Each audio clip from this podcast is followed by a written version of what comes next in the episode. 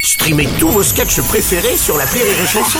Des milliers de sketchs en streaming, sans limite, gratuitement, gratuitement sur les nombreuses radios digitales Rire et Chanson.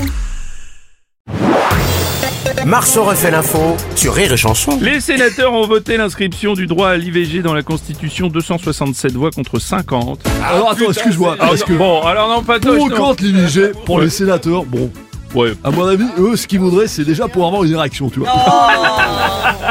c'est vrai. Euh, bonjour, c'est Franck Ribéry. Salut Franck. Attention à la vanne. Euh, J'ai très peur aussi. Euh, que pardon, que c'est qui euh, ce Yves qui est rentré dans la coste Oh.